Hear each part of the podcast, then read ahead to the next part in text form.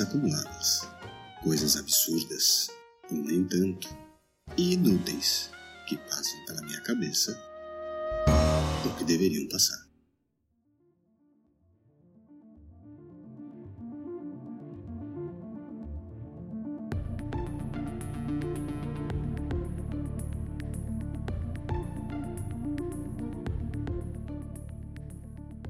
Bom dia, boa tarde ou boa noite.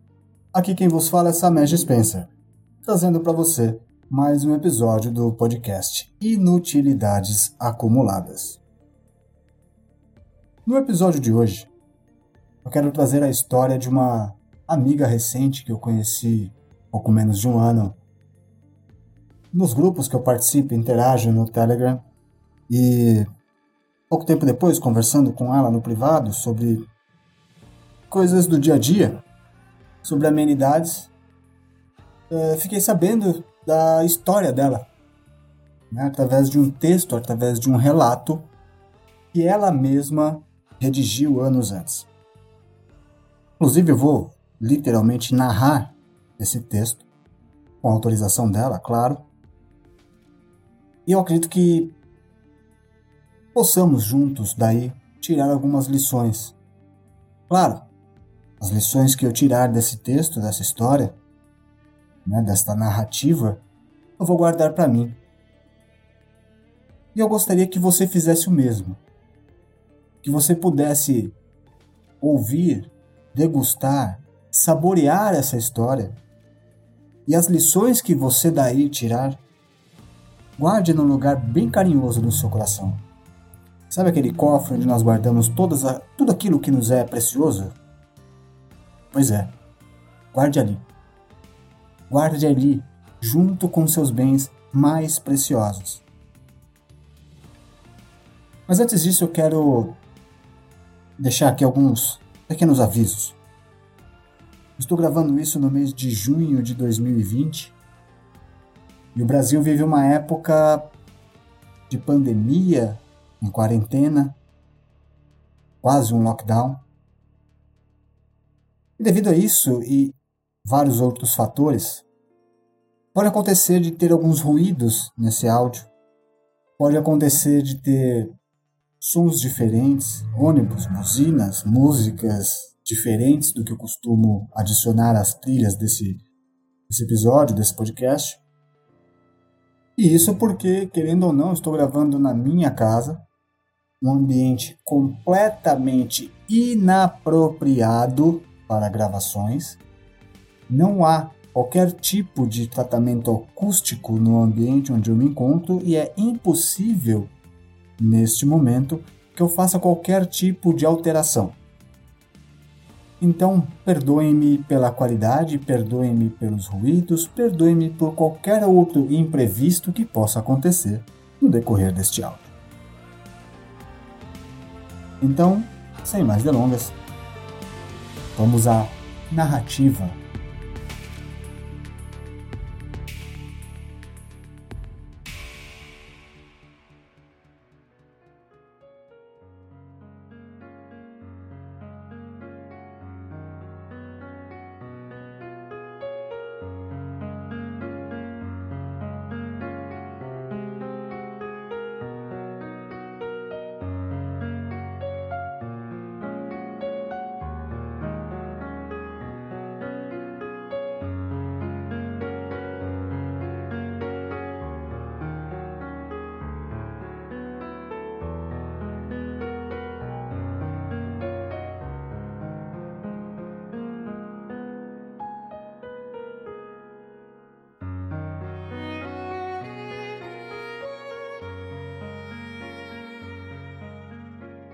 Quem é Sica?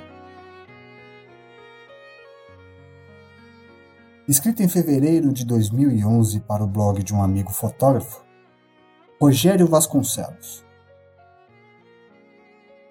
Quando Rogério me convidou para escrever sobre a minha vida, dividir com ele e com os leitores deste, ou melhor, né, daquele blog, um pouco da minha história, Confesso que senti peixes no estômago e pude ver borboletas no aquário.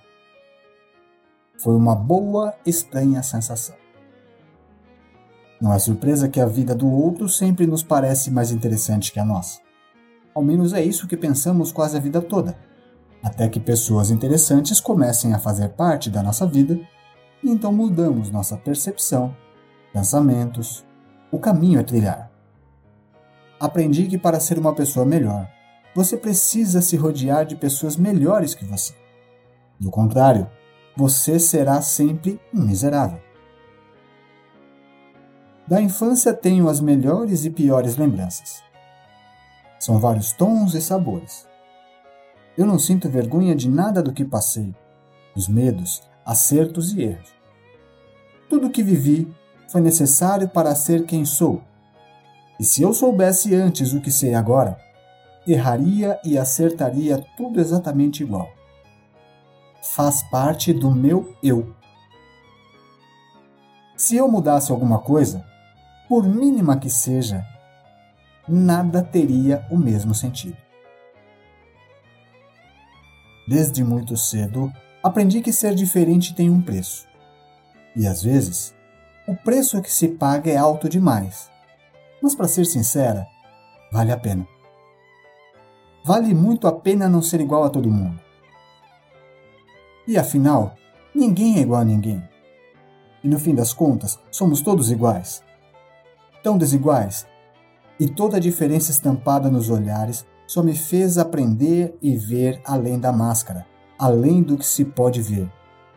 Eu acho que só consegue ver além quem vê diferente, quem está além. Aos sete anos, fui morar definitivamente com minha família adotiva. Quando minha mãe biológica decidiu por conta própria que a vida dela deveria ter um fim, meu pai, sem condições de cuidar de três crianças, ficou sem escolha. Então cada filho ficou com uma família. Vizinhos, pessoas estranhas, sem laço sanguíneo algum, mas com um amor incondicional.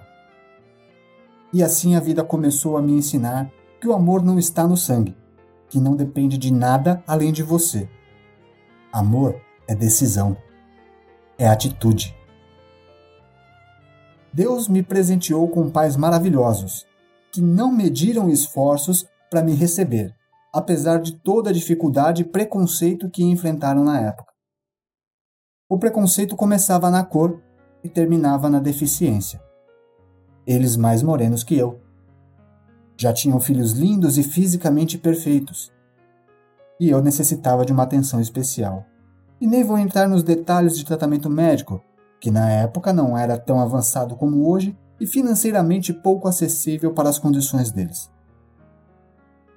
Mas nada foi motivo para eles desistirem.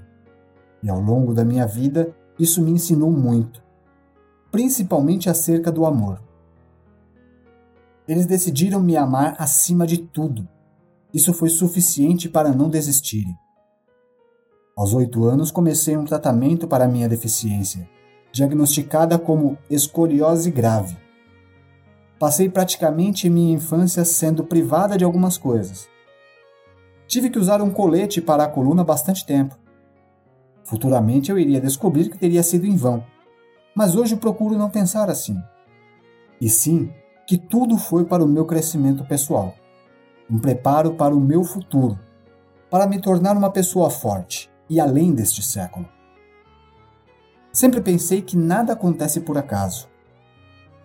Aprendi que a deficiência. Pausa. Ela literalmente redigiu a palavra com letra D minúscula, a letra E maiúscula, denotando mais a eficiência do que a deficiência. Ok? Ficou claro para vocês aí? Então vou repetir o trecho, tá? Voltando ao texto aprendi que a deficiência está nos olhos de quem vê. Uns veem só a deficiência mesmo, outros muito além. Logo, um anjo apareceu na minha vida e consegui uma consulta na AACD, em São Paulo. E pela primeira vez ouvi o que dali em diante faria parte da minha rotina. Infelizmente, o seu caso é muito acentuado. Se não tivesse perdido tanto tempo usando o colete, talvez uma operação fosse possível, mas não teria sido garantia de uma melhora significativa, e agora seria muito arriscado uma lesão na medula. Não podemos arriscar. Você precisa aprender a conviver com isso. Depois disso, consegui várias consultas em hospitais especializados e conceituados no país, mas a resposta nunca foi muito diferente. Entendi o recado e aprendi. Aprendi que basta um olhar para te levar do céu ao inferno em milésimos de segundos. E que as crianças olham diferente por simples curiosidade. Os adultos, por pena. Eles de mim e eu deles por serem tão pequenos.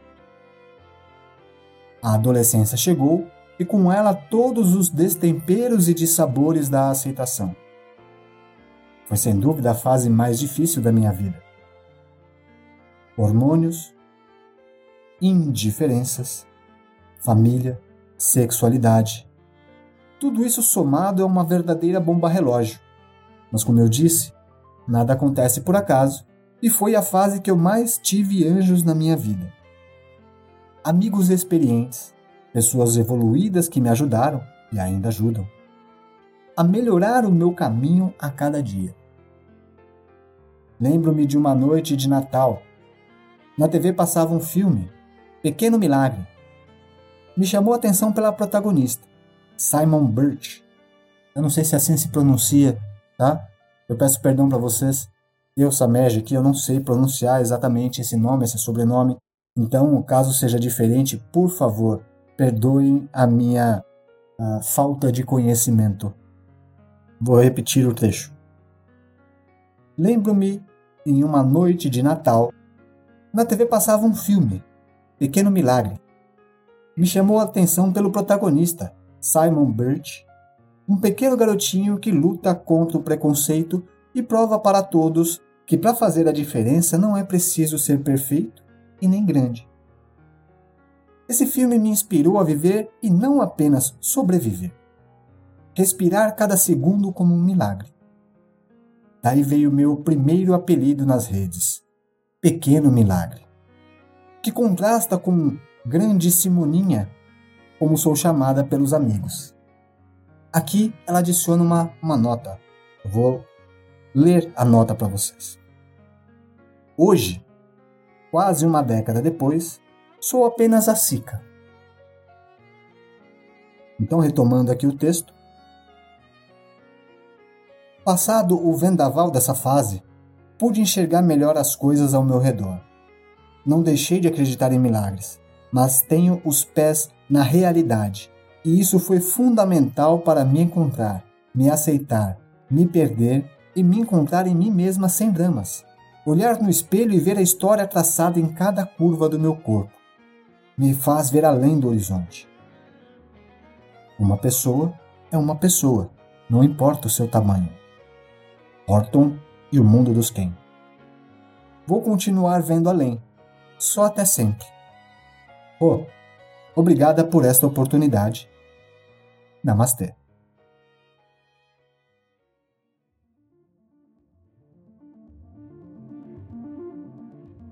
Amigo ou amiga ouvinte, eu não tenho palavras para expressar algo diferente de simplesmente sensacional. Sabe, a, a clareza, a, a, firmeza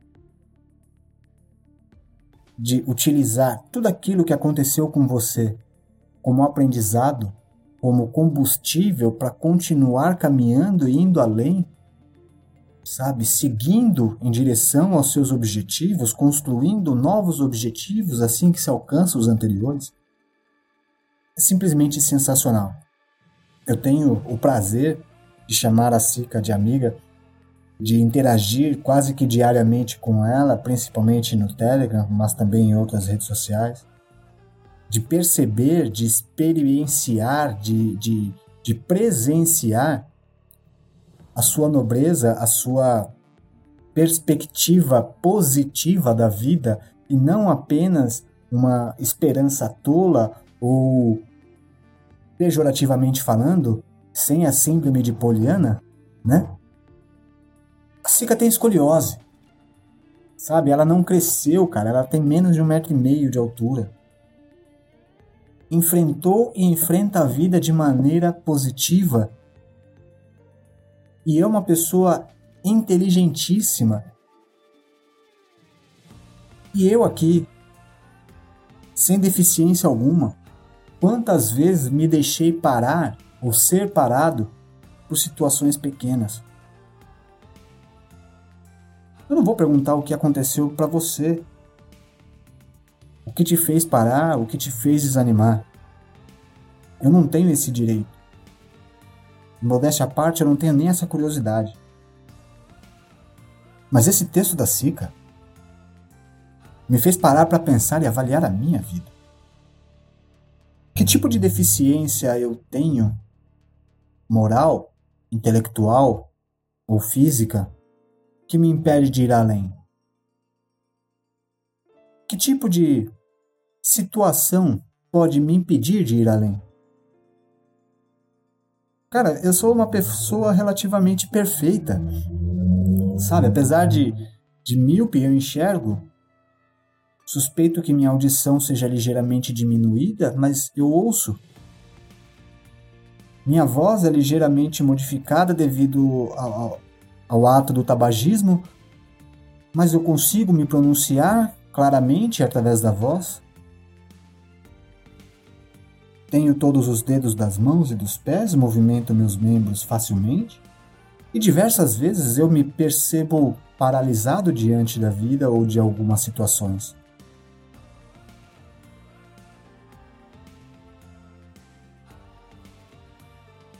E você? Se você possui alguma deficiência física, intelectual, moral ou não, não me diz respeito. E não espero que você me diga se tem ou não. Mas o que é que você vai fazer com a sua vida, com as coisas que se apresentam diante do caminho que você escolheu para você? Você vai escolher chorar, se lamentar, Vai ficar parado esperando alguma coisa cair do céu? Ou você vai seguir adiante e trilhar o caminho que você escolheu para alcançar o objetivo que é o seu? O que você vai fazer por si mesmo ou por si mesma? Leve esse tipo de pensamento, essa linha de raciocínio para o seu travesseiro hoje à noite. Durma sobre isso. Considere sobre isso. Raciocine sobre isso. Eu faria o mesmo.